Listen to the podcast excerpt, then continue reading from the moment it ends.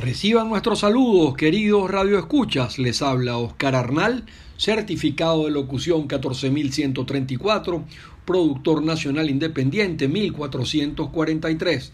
Aquí estamos por Radio Fe y Alegría Noticias.com, en la dirección de Radio Fe y Alegría Caracas Ulma Osuna, en la coordinación Wilmeris Villalobos, en los controles José Urbini y Richard Altuve y en la producción del espacio Valentina Ziegler. Nos pueden escuchar por la 1390M y en nuestros portales de internet de Radio Fe y Alegría Noticias.com, en el vínculo de Radio Fe y Alegría Caracas. En el resumen de noticias de hoy, ya abriendo septiembre, jueves primero de septiembre del 2022, tenemos que en el Nacional se señala que el banquero venezolano Julio Herrera Bellutini se entregó al FBI en, esta, en Puerto Rico. Puerto Rico parte de los Estados Unidos, o sea que el FBI tiene jurisdicción en la isla puertorriqueña. Se le acusa a Julio Herrera Bellutini de componendas con la ex gobernadora de la isla y de manejos ilícitos en la banca. El nuevo Gerarte en este sentido señala que Herrera Bellutini guardaba dinero de empresarios ligados al gobierno venezolano, o sea que está implicada ahí también gente que ha hecho dinero eh, valiéndose del gobierno de Maduro y ha enviado ese dinero a ese banco puertorriqueño venezolano. Venevisión, Elías Ayek, alcalde de Latillo y dirigente de Fuerza Vecinal, abogó por el cumplimiento de la Constitución y la autonomía del Banco Central de Venezuela, que debe tener independencia, dijo. Presentó soluciones ante el peligroso deterioro del Bolívar y la inflación. Elías Ayek, pónganle el ojo, alcalde de Latillo. El Universal, más de 35 personas han sido capturadas en el metro de Caracas en los últimos días los militares que han comandado el metro de Caracas no han podido poner orden ni freno al crítico deterioro de la institución de transporte.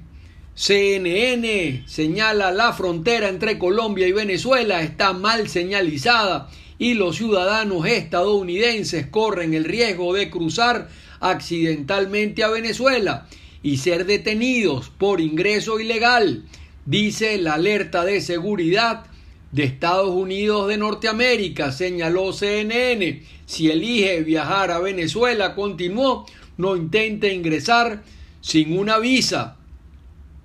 Esperamos desde aquí se reinicien los vuelos directos entre Estados Unidos y Venezuela lo antes posible. Ha sido de alguna manera anunciada también por las autoridades. Esperemos que sea así. Ya basta que los venezolanos para ir a Estados Unidos tengan que pasar, digamos, por algunos por Colombia, otros por Panamá, otros por República Dominicana, cuando siempre hubo un vuelo, digamos, por más de 50 años directo entre Venezuela y los Estados Unidos de América en el portal de La Voz de América tenemos que comienza proceso en Ecuador para regularizar a los venezolanos. El país sudamericano alberga al menos a medio millón de personas procedentes de Venezuela. Hay que ver y en la reflexión cómo se invirtieron los papeles. Antes los ecuatorianos, los colombianos, los peruanos y todos los latinoamericanos venían a Venezuela porque teníamos una moneda fuerte y porque aquí evidentemente se hacía plata. Eh, hoy pasa todo lo contrario, venezolanos en la diáspora, ayer se señalaba, digamos, declaraciones de David Smolansky en la OEA, que Venezuela, digamos, es el país con más inmigrantes a nivel internacional se hablaba de 6,8 millones de personas que han tenido que abandonar el país, salarios en mínimos, pensiones en alrededor de 18 dólares. ¡Qué dolor! Infobae señala que el Congreso de Chile investiga el ingreso a ese país de 10 tripulantes iraníes de varios vuelos de Conviasa. Alerta con esto.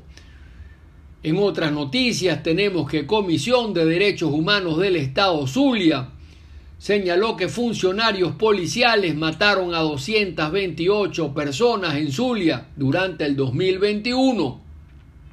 F señala que UNICEF y trae a UNICEF un informe donde los venezolanos piden mejoras en infraestructuras en los colegios y escuelas. En el portal de DW Noticias se señala que la Cruz Roja Internacional dice que es hora de dejar de jugar con fuego en la planta nuclear de Zaporilla en Ucrania. Accidente nuclear tendría desastrosas consecuencias. En este mismo sentido, Euronews señaló que Comisión Internacional de Energía Atómica llegó a la central nuclear de Zaporilla en Ucrania e inicia investigaciones sobre graves peligros.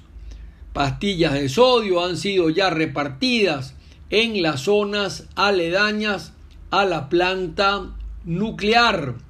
En Estados Unidos, el presidente Biden, esto está también en el portal de DW, llamó al diálogo nacional en Irak ante disturbios que hasta ahora ya dejan 35 muertos. La BBC de Londres reporta que muere un octavo oligarca ruso en extrañas circunstancias. El presidente del gigante petrolero Lukoil se había pronunciado contra la guerra en Ucrania. Cayó del sexto piso de un hospital. En este sentido, también Infobae señala y calificó la muerte de muy sospechosa. F señala que acusan a Trump de haberse llevado y de haber escondido documentos oficiales clasificados a Mar del Lago. Eh, mientras tanto, eh, se le investiga también por asalto al Parlamento y fraudes fiscales e impositivos. O sea que en el ojo de la lupa, el expresidente Donald Trump el país de España señala que la ONU cree que China pudo cometer crímenes contra la humanidad al reprimir a la minoría uigur. La Bachelet se despidió de su cargo como alta comisionada de las Naciones Unidas, pidiendo emotivamente protección a todos los defensores de los derechos humanos. En la frase del día tenemos que matar el tiempo, es suicidarse en cuotas. Hay que más bien aprovecharlo. El tiempo es el, el recurso único, recurso no renovable. Aprovechar el tiempo para prepararnos, para formarlo, para producir. Importante esto. El salmo del día del Señor es la tierra y cuánto la llena. Del Señor es la tierra y cuánto la llena. El orbe y todos sus habitantes. Él la fundó sobre los mares. Él la afianzó sobre los ríos. Del Señor es la tierra y cuánto la llena, dice el Salmo 23. El Evangelio del día dice Jesús, no temas. Desde ahora serás pescador de hombres, le dice a Pedro, pescador de hombres en el sentido de justamente ir con la buena nueva, con la buena noticia, tratando de salvar a las almas, tratando de que se haga el bien por la humanidad, el bien por los demás, para dejar un mundo siempre mejor que el mundo que hemos recibido. Y hoy estaré eh, conversando, se trata del profesor y ex parlamentario doctor Nelson Chiti Larroche. El tema, las violaciones a la Constitución, especialmente en el ámbito económico, la crisis fiscal y monetaria impuesta por la errática política gubernamental. Eh, le damos un una visión a toda esta constitución que se viola de manera permanente en Venezuela Inclusive hablamos del tema de las primarias de la oposición y de las elecciones que están previstas en esta constitución en el 2024 y señalamos que hay que movilizarse para lograr las mejores condiciones posibles, que venga la observación internacional, eh, que todos estemos vigilantes en estos comicios, que la gente eh, se mueva y participe para votar. Una votación mayoritaria eh, contra la gestión actual y todas las encuestas señalan que más del 80% rechaza eh, la gestión de Maduro, significaría eh, indiscutiblemente un durísimo golpe para eh, las pretensiones de continuar en el poder. El tema de rescatar la democracia, de rescatar la constitución, está contemplada, como lo conversamos con el profesor Chiti, en la misma Constitución. Se trata del artículo 350 y del artículo 333 que llama a la restitución de la Constitución cuando esta Constitución es violada o violentada. Hoy cuando vemos la debacle económica, cuando vemos la subida eh, abrupta y el deslizamiento, eh, eh, la caída del bolívar frente al dólar, eso tiene que ver con que se viola la constitución o la llamada constitución económica. No hay equilibrio presupuestario, se gasta más de lo que se ingresa. Eh, no hay un banco central, como lo decía el alcalde Sayek, autónomo. Y esto tiene que ver con la debacle actual. Y en ese sentido, no se aparten, queridos Radio Escucha, de nuestra sintonía, que venimos con el profesor, miembro de la Cátedra de Derecho Constitucional, el doctor Nelson Chiti Larroche. Reciban mis saludos, queridos Radio Escuchas. Les habla Oscar Arnal, certificado de locución 14134, productor nacional independiente 1443. Aquí estamos por Radio Fe y Alegría Noticias.com. En la dirección de Radio Fe y Alegría Caracas Ulma Osuna, en la coordinación Wilmeris Villalobos, en los controles Osurbini Richard Altuve y en la producción del espacio Valentina Ziegler. Nos pueden seguir por la 1390M y en nuestro portal de internet de Radio Fe y Alegría Noticias.com en el vínculo de Radio Fe y Alegría Caracas. Hoy ya viernes 2 de septiembre del 2022. En nuestro resumen de noticias tenemos que en Reuter Chevron solicita renovación de licencia en Venezuela, propone expansión de negocios, presentó una nueva solicitud al gobierno de los Estados Unidos para obtener una licencia ampliada para operar en Venezuela, tras acordar con PDVSA la renovación de las empresas mixtas en el país. Estas negociaciones tendrán que ver también con los acuerdos entre gobierno y oposición. Son parte del proceso. El portal de La Voz de América tenemos que el 62% califica de muy negativo el servicio eléctrico en Venezuela. Repararlo costaría unos 15 mil millones de dólares y es falso que sus fallas se deban al sabotaje, según expertos. Igualmente sabemos que la corrupción penetró profundamente en las reparaciones de las centrales eléctricas y se gastó un dinero ahí, evidentemente que se fue eh, por las cloacas.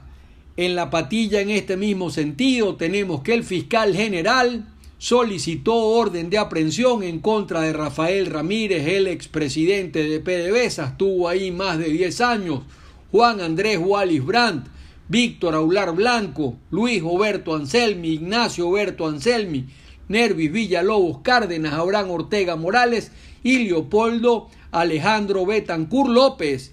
Escándalos de corrupción pican y se, extienden, bolichicos involucrados. Corrupción en PDVSA y con el tema eléctrico eh, saquearon definitivamente el erario público y lamentablemente no hay ni siquiera esa sanción, digamos, moral de la sociedad venezolana. Eh, Venevisión Maduro acusó de conspiradores a aquellos que pidieron sanciones y se dedicaron a boicotear la economía. Eh, fíjense ustedes que un jefe de Estado que debería ser el símbolo más bien de la unidad nacional divide aún más la nación. Eh, en este sentido acusó también a Capriles, acusó a, a Carlos Oscarí, eh, digamos especialmente y a Primero Justicia por la campaña en favor de la recuperación del desvencijado Metro de Caracas. El Nacional en este sentido señaló que Maduro estaría negociando con Irán reparaciones al Metro de Caracas. De antiguos proveedores españoles eran uno de esos proveedores. Eso está en interrogante. En el diario 2001 en este sentido se señaló que Maduro aprueba 150 millones de dólares para recuperar el metro de Caracas. El deterioro es absoluto eh, y crítico, tarde piaste. El Nacional, Estados Unidos, quiere trabajar con Petro, presidente de Colombia, asuntos de interés mutuo internacionales, en sinergias ganar, ganar y las soluciones, aparte de la crisis venezolana. En este sentido, eso son buenas noticias. Aló, embajador, en YouTube de James Story alertó a los venezolanos a no cruzar la peligrosa selva del Dairén rumbo a los Estados Unidos. En su programa tuvo al humorista y periodista Luis Chatén.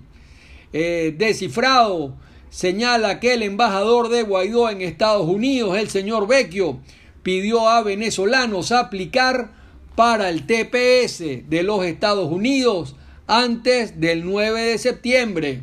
Ese sería eh, el, deadline. Eh, en la BBC de Londres tenemos que en Argentina, tras el intento de asesinato a Cristina Kirchner, eso está en todos los portales, además de noticias, líderes de la región manifestaron su repudio al hecho, entre ellos Lula da Silva, el propio Maduro, Evo Morales y también el embajador estadounidense en la República de Argentina.